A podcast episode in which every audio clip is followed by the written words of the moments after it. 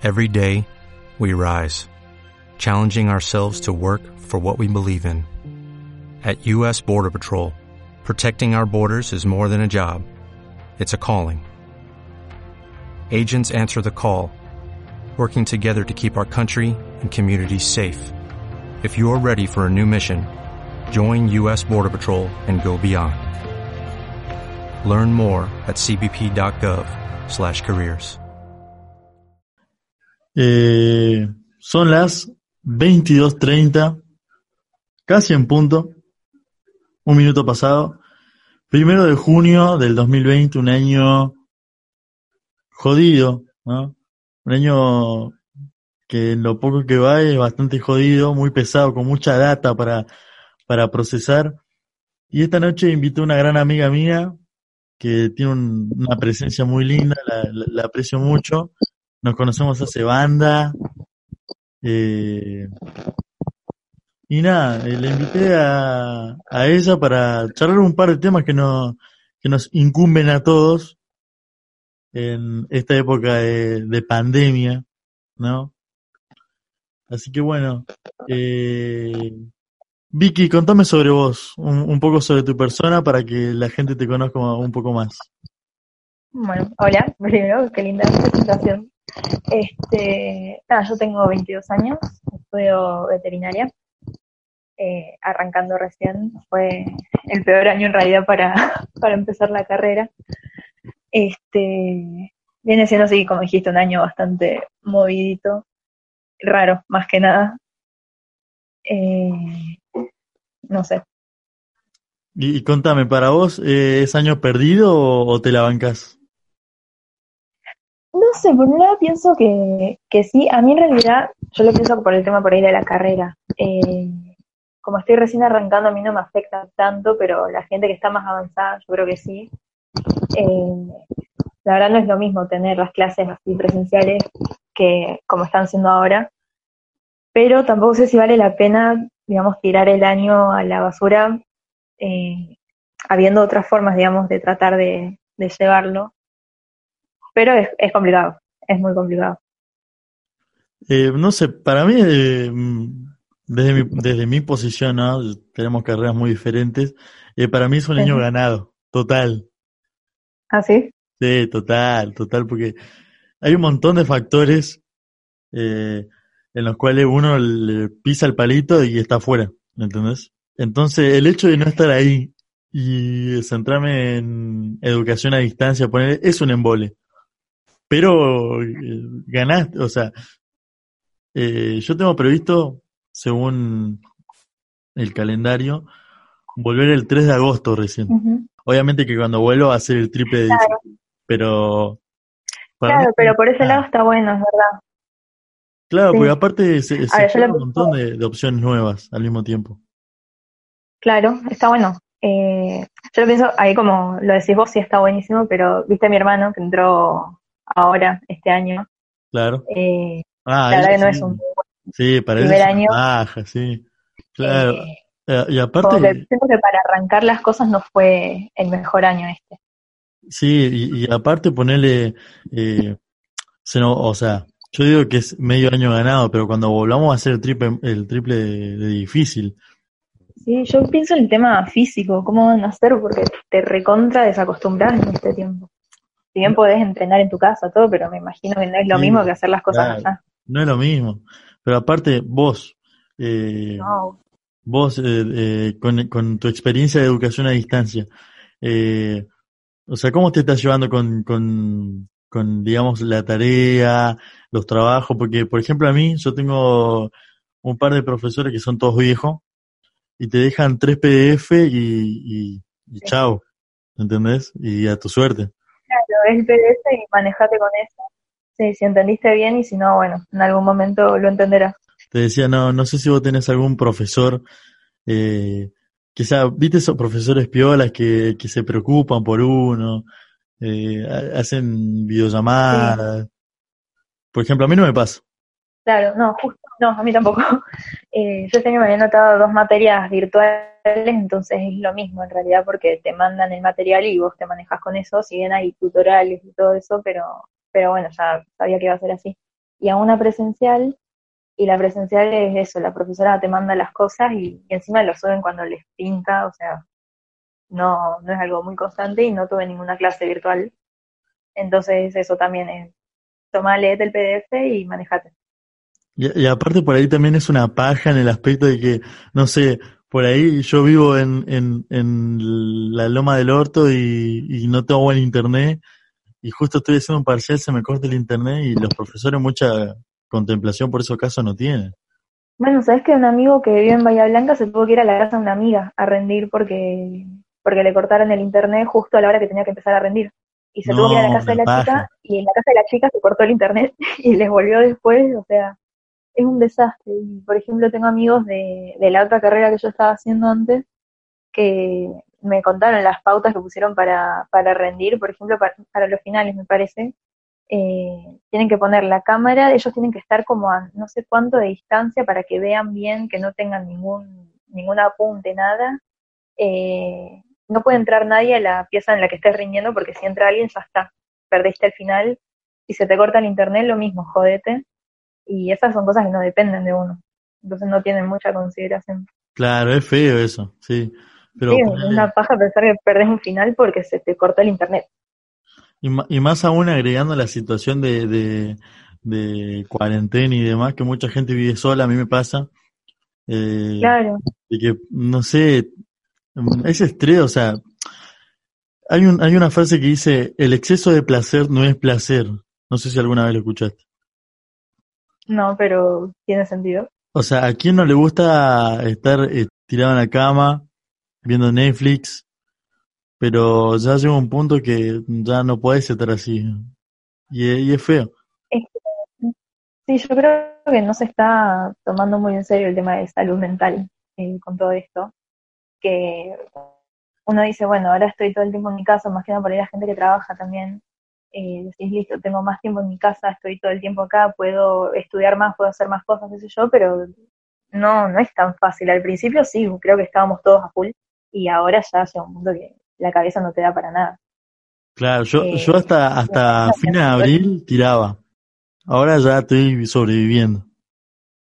Claro, creo que estamos todos así. Y, me imagino la gente que vive sola. Yo, nosotros somos seis en mi casa. Y ya sé un punto que decís es mucho, como que tengo sobredosis de familia. Pero pienso, si yo hubiera estado todos estos días sola, no sé dónde estaría ahora. Pero la verdad que es, es re complicado. Y, de alguna manera esta situación que, estamos viendo todos como que te volvió a replantear, no sé si alguna vez quisiste mudarte sola, pero alguna vez, o sea, debido a todo esto, ¿te volviste a replantear, digamos, esa idea?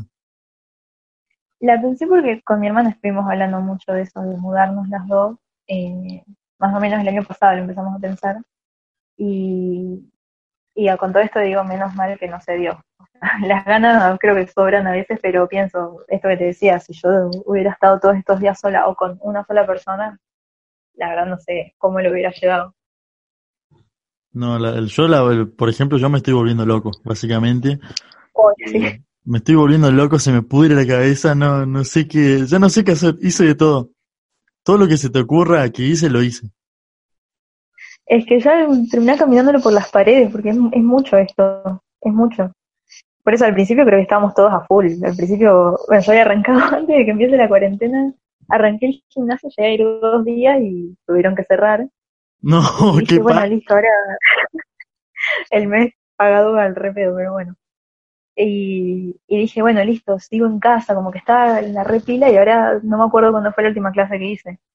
Y al principio estaba reconta a full y ahora ya no tengo ganas de hacer nada. Y pero, o sea, no sé si, si te sentaste y te pusiste a pensar, eh, onda, para mí el 2020 es un año espectacular después de todo.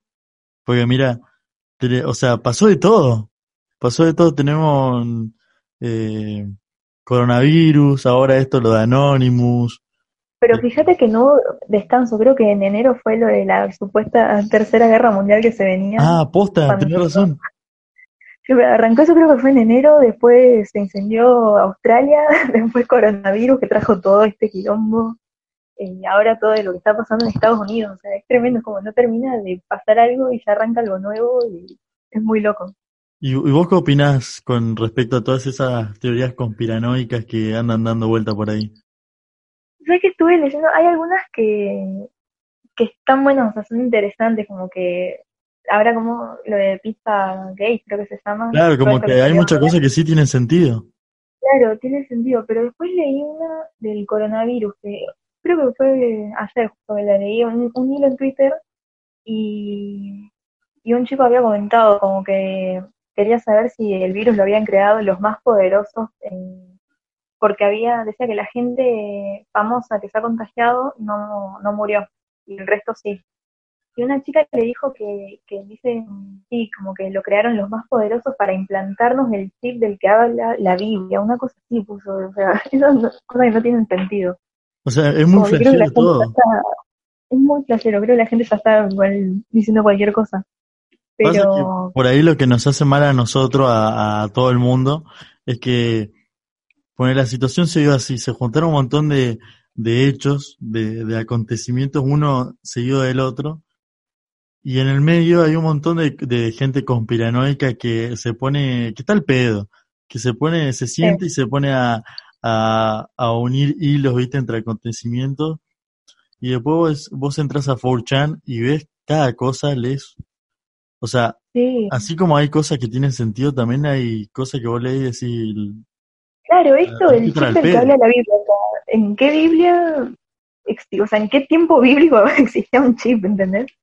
Eh, después lo, lo de las siete trompetas del apocalipsis, no sé si te acordás. ah, sí, hay un montón de memes con eso igual. Sí, de la, los ruidos que se escuchaban, qué sé yo, eh, las luces, bueno, eso de las luces la verdad no sé qué habrá sido al final, pero, Bueno, pero fue eso- todo demasiado seguido. no, yo no sé qué onda con las luces. O sea, no, había leído algo, pero no, no sé qué onda, o sea, qué, qué pasó con eso. Claro, porque ahora dicen que creo que era Japón que se está preparando para una invasión ovni, nos faltó eso, la invasión ovni que se viene supuestamente. Eh, yo la verdad de las luces no leí mucho después, como que gente que cree en esas cosas decían que sí, que eran, que eran ovni, pero no sé, la verdad, esto muy raro. Es como que uno también se presta para, para ese boludeo cósmico, ¿viste?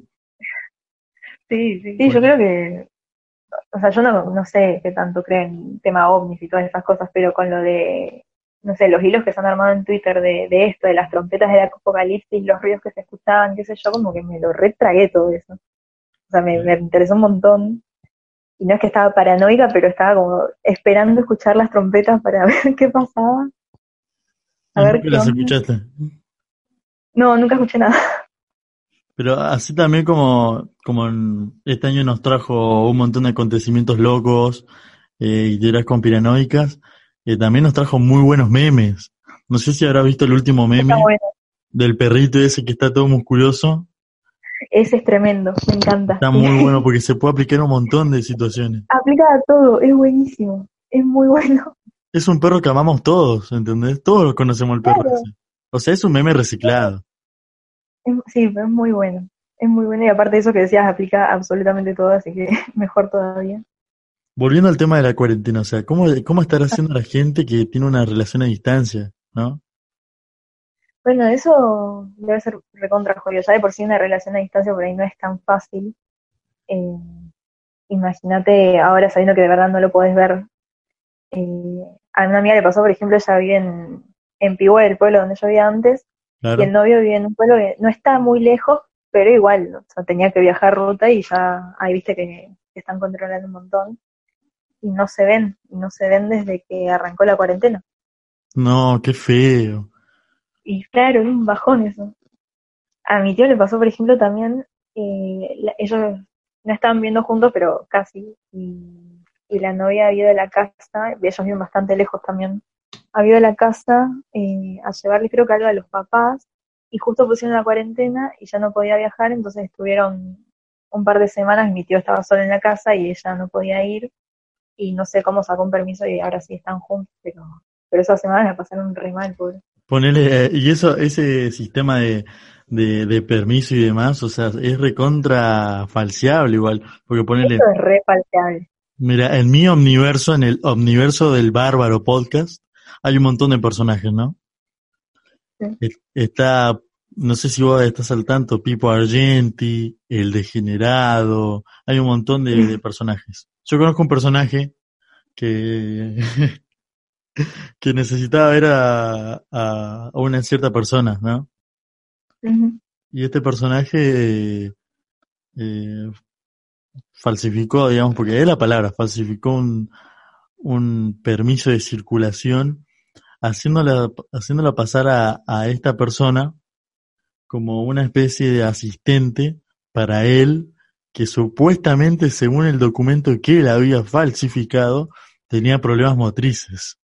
No, muy buena igual. Esa, esa está buenarda. Y lo que pasa es que en realidad, o sea, yo no lo haría porque solo lo hago y a mí me revisan y voy bien cana. Pero como no está viendo tanto control, ponele, una amiga justo me contaba que sacó un permiso, no porque lo necesite, sino para ver qué onda, si lo podía sacar, y lo puedo sacar sin problema. Y no tiene que cuidar a nadie, no tiene que ir a trabajar, no tiene nada. ¿Entendés? Como que creo que cualquiera lo puede sacar más o menos. Sí, cualquiera, solamente, este, va, no sé si cualquiera, pero de que se, o sea, de que uno lo, lo puede modificar a voluntad y poner Sí, datos falsos, porque aparte el, el, el policía que te para en el tren eh, te quiere ver con un papel en la mano, no sé, no necesariamente que ese papel sea legítimo o no. Claro, no, no sé si estarán controlando tanto. Igual el otro día justo, esta chica me contaba, el papá, el papá viajaba en colectivo porque tenía que ir a trabajar, y decía que cuando, cuando frena para que se suban a controlar, una chica se agarró y se bajó, corriendo. Pero bueno, no sé qué tanto igual estarán cumpliendo eso, como que si vos viajás sin permiso, no sé qué harán. O si ven que el permiso es trucho lo que sea.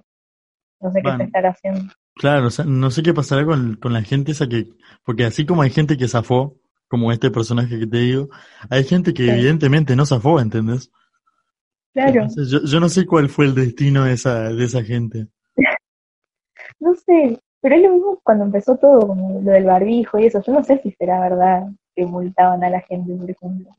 No, debe ser mentira, como para asustarlo a uno, ¿viste? Como es la Bueno, igual manipulación de con mi medios. gorro. Sí, pero aparte creo que eran una multa de más de 10 mil pesos, una cosa así. No, pero antes de pagar eso, no sé, me pongo una- un, un tacho en la cabeza. Sí, olvídate. Igual yo me recagué porque cuando recién habían dicho sobre el barbijo, saqué a pasear a mi perra, colgué y me lo puse. Claro. Y justo cuando estaba volviendo, en la esquina de mi casa estaba pasando un policía que él estaba con barbijo y estaba como caminando así de punta a punta, controlando. El cagazo que me pegué. Ahí sí me agarró la, la paranoia, hice toda una estrategia y volví corriendo a mi casa como para que no me vean por las dudas. Bueno, pero igual ahí donde vos, donde vivís vos, es como que eh, hay un montón de lugares como para escabullirse, digamos. Es re fácil, sí. O sea, es facilísimo esconderte de alguien. Facilísimo. Me agarró cositas.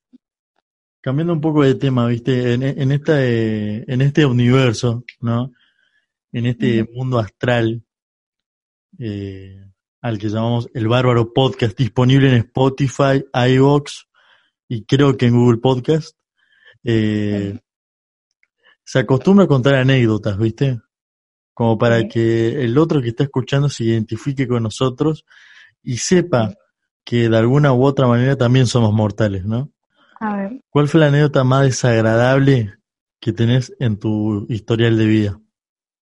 Es muy asquerosa, la cuento igual. Contale, contale. No hay filtro acá, genial. Genial. Fue asquerosa, pero por- para mí fue un asco y no quedé muy bien con otras personas, pero no fue culpa mía. Eh, había salido con mi mejor amigo, fuimos a, a un bar y con algunos amigos suyos, que yo los conozco, pero no había tanta confianza, digamos. ¿viste? Como Esa que, gente que- como que de vista, claro, eh, casi. Claro, o sea, por ahí alguna que otra juntada, pero dos veces como mucho, o sea, no, no había mucha relación. Y nada, fuimos a un bar, diciembre, acá en Capital, una humedad de la puta madre. Eh, les pinta volver caminando. Y no volvimos directo para nuestro lado, sino que nos desviamos, no sé por qué, les pintó ir a una plaza. Terminamos caminando como 40 cuadras, un poco más, eh, a las 4 de la mañana con humedad, yo que soy de presión baja, y estábamos caminando justo, pasamos por abajo de un puente y yo ya me venía sintiendo mal desde antes. Pero dije, bueno, estoy sola a mi casa, no pasa nada. Abajo de un puente horrible, encima, 4 de la mañana, me desmayo. Eh, nada, me tuvieron que levantar como pudieron, me fueron a comprar agua, todo. Mi mejor amigo llamó a mi hermano para que me vaya a buscar. Todos nos sentamos en una pizzería, me empiezo a sentir mal y empecé a tener arcadas, pero, ¿viste cuando tenés arcadas con ruido ya? Y vomité choclo. No. Pero lo más asqueroso del mundo. pero ¿por qué vomité eso? Yo, yo dejé de comer carne hace unos años. Y cuando dejé, estuve como dos, tres semanas comiendo todos los días milanesa de arroz con vegetales porque me encantaron. Y llegó un punto que me empaché, así que ya no las puedo ni ver. Eh, la noche antes de ir al bar, fui a cenar a mi mejor amigo y me habían hecho esas milanesas. Y no iba a decir, no, no como eso. Y me comí una y ya me venía como medio, medio asqueada. Y en el bar habré tomado un vaso, no me tomé, no tomé mucho. Entonces, bueno, todo ese choclo asqueroso adelante de los amigos de, de mi amigo. Me tuvieron que cargar medio muerta eh, y nada. Y me dieron un buzo porque estaba cagada de frío. ¿Y qué hice? Me limpié el vómito con ese buzo sin darme cuenta. Y no era mío, era uno de los chicos. Y ahí nada, después me tuvieron que tirar en un taxi y bueno, me llevaron a mi casa. Pero me quedó guardado eso porque aparte fue la última vez que los vi a esos chicos. O sea, la última imagen mía que tienen es tirada, toda gris, vomitando choclos verdes. No. Así que sí, nunca más los vi. ¿Nunca más lo viste por, por porque vos tenías vergüenza o ellos directamente dijeron, nada, esto es una rancia? no, creo, no sé qué habrán pensado después de eso, la verdad. No tuve ni siquiera la oportunidad de decirles perdón. Pero no, no sé, no los volví a ver porque no, no se dio la juntada. Pero me quedé con, con eso, o sea, como que ellos la última imagen mía que tienen es esa. Sentada en una pizzería vomitando verde, abajo de un puente. No, no, lo más asqueroso del mundo fue. No, y lo mejor de todo es que a medida que vos lo ibas contando eso, yo me iba armando la película en la cabeza. Sí, no, no, hay una foto y todo. Fue, te juro, lo más asqueroso que me pasó en la vida. Pero bueno, cosas que pasan. Encima después de eso me trajeron a casa. Sí, me trajeron a casa y nada, se despertaron mis papás porque tenían que ir a trabajar todo y se encuentran con esa imagen. O sea, mi amigo en el sillón, yo sentada al lado, toda muerta, mi hermano tratando de meterme sal en la boca como para que me levante un poco. Y mis papás me preguntaban, ¿pero cuánto tomaste? ¿Qué tomaste? Yo estaba totalmente sobre eso, es lo que me decís que fue por borracha, bueno, genial, pero no, no fue por eso. Flasharon, digamos. No, no, lo que pasa es que ya había habido una situación parecida. A ver, ¿me contás? Justo se está por cumplir un año. Eh, ya del padre, el año pasado, no sé si te acordás, ahí creo que cayó 10 y algo de junio, que hubo un apagón en la ciudad, pero tremendo, que llovía encima, horrible, no sé si vos te acordarás. Eh, vino mi prima, yo tengo familia que vive en Suiza, una prima que tiene mi edad, bueno, salimos todos. Este, nada, fue una noche complicada, yo no había cenado y, viste, cuando volvés a los 15 de la manera de, descaviar, bueno, fue así, porque me lo que se y no fue a propósito, no es que dije, listo, voy a mezclar esto, no, ¿dónde pasó? Y, y bueno, al principio habíamos ido a un boliche, estaba todo re bien. ¿Qué pasó? En el boliche yo habíamos conocido a los que, los que nos dejaban pasar y me regalaron más tragos ahí. Y yo ah, tomé. había contacto entonces. Tenía contacto. había contacto. tomado birra ron y vodka. Y yo no soy de tomar vodka y tampoco soy de tomar ron, no sé por qué decidí tomar eso. Y me pegó como el orden, imagínate encima con el estómago vacío. En el boliche estaba todo re bien, salimos del boliche, se me apagó la tele. Yo no me acuerdo de nada, no sé cómo volvimos, sé cómo volvimos, pero no me acuerdo. Eh, mis amigas, habíamos salido con dos amigas más que vivían cerca, entonces se fueron juntas y yo quedé a cargo de mi prima de Suiza, que no tiene idea de cómo nos manejamos acá, totalmente irresponsable. Pero bueno, llegamos a casa y, no podía parar de vomitar, pero era una cosa tremenda, te juro. Y tuve que ir a la guardia. Después, Día del Padre, arrancamos así el día, conmigo en la guardia y ya me sacaron sangre, me tuvieron que inyectar Reliberan porque no podía parar de lanzar. Así que era un muy buen regalo para mi papá, pobre.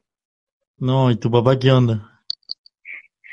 Mi papá le costó un poco empezar a reírse de, esa situación, recién ahora como que lo están mi mamá se me cagaba de risa, o sea, me Porque- decía que era una pelotuda. Claro, porque aparte si te pones a pensar en el, o sea, el, el carácter que manejan eh, estas personas que están en cierto ambiente, no es muy bueno que digamos.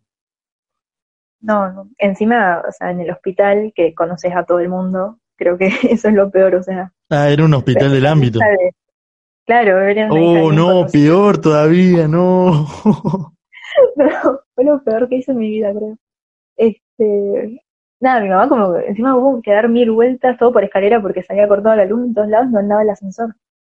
Y, y yo encima, viste, yo uso anteojos. No tengo tanto aumento, pero si no, no los tengo no veo nada.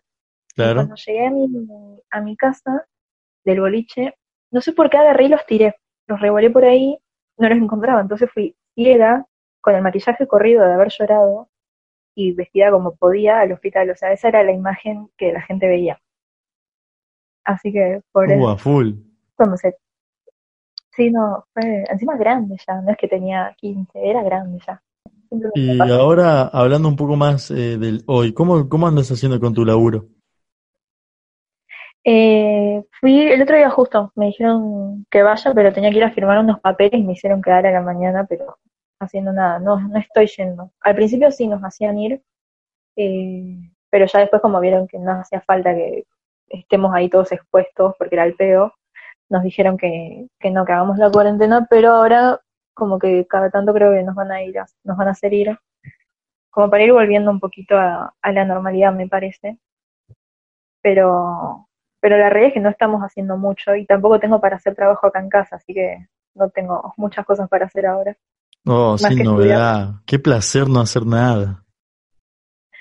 Sí, pero al mismo tiempo ya es como que siento que me Claro. aburro. Te embola un poco. Eh, Claro, es lo que estaba diciendo yo hace un rato. No, pero supongo pensar que está bueno porque la verdad me da un toque de fiaca ir a trabajar, pero, pero digo, por lo menos aparte salís, yo voy caminando porque me queda cerca, eh, digo, por lo menos camino unas cuadras, te despejas un poquito. Igual con el barbijo ese no respiras, así que creo que preferiría ir en colectivo. Claro, pero, o sea, salí yo, por ejemplo, cuando estaba en Buenos Aires, ahora ya no estoy en Buenos Aires, vamos a hablar de eso en el siguiente bloque.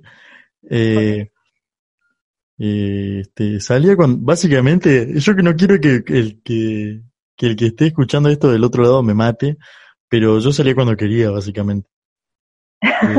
¿Ah, sí? o sea, yo buscaba todas cosas para salir. Oh, no, era- no es- no era que yo salía a dar una vuelta porque me pintaba, o sea, me fijaba Claro, en la decir eso, que escena. salías a pasear. Claro, yo salía, por ejemplo, salía a comprar, no sé, un, un, una Coca-Cola, ponele, ¿no? Y entonces yo aprovechaba como para pasear, mirar los colores del, del, del exterior, ¿viste? Ahora, Claro, o por ahí de la nada te pintaba ir al súper que más lejos te queda. Claro, contarle caminar un poco nomás. Y Sí. ahora ponerle, Eso también lo no está bien. yo me mudé, digamos, no me mudé esto, o sea, viajé eh, Sí. de Buenos Aires porque como estaba solo ahí, me, me estaba reembolando, ¿no? Vos fíjate cómo me salieron para el culo las cosas, porque yo, bueno, me pago un viaje de Buenos Aires a Santa Cruz como para ver a mi gente, a mis personas, a mi, a mi, ¿cómo que se llama? Tus seres queridos. A mis seres queridos, claro, a mis seres queridos. Eh, y bueno, qué sé yo, voy a hacer cuarentena con ellos, ya que no los veo hace, Sí. hace bastante. Como para compartir, viste que hay mucha gente que debido al laburo, a los estudios, como que no pasaba mucha, mucho tiempo con su, con su familia. Claro, Y esta cuarentena, por ejemplo, le dio la oportunidad de compartir, ¿entendés? sí. Eh, bueno, yo dije, bueno, me copo, me uno al movimiento y me voy. ¿Qué pasa? Llego a- al Calafate, tenía escala en Calafate, después Río Gallegos y recién a Rospentec, ¿viste? Claro. ¿Qué pasa? Llego al Calafate, me hacen una declaración jurada de cuarentena en un hotel, 14 días, yo dije, no, Oh, boludo. ¿Qué pasa? Llego a Río, a, a Río Gallegos, después paso a Río Turbio y de Río Turbio vos podés creer que me violaron con un hisopo por la nariz. Ay, no, no. ¿Qué onda eso? ¿Cómo es? ¿Cómo No sé, se siente re raro. O sea, te- es como un hisopo, pero no es un hisopo no, común y corriente. Es como un hisopo largo Mm, y finito, ¿viste? sí. Y entonces bueno, yo me esperaba que, no sé, a mí me dolió. Pero encima eh, fue todo muy inesperado porque yo iba en, en el colectivo, ¿no? En el cole- colectivo barra trafi. Eh, voy, me para gendarmería, viste, a mí un par más que vamos viajando. Nos meten como en un cubo, viste, viste esos cubos, No. la casa rodante, viste. Sí. Y me empezaron así a examinar, yo me, no sé, me sentí muy mal yo, porque no me esperaba esa Ay, situación. No. No, Empezaron claro, no te la.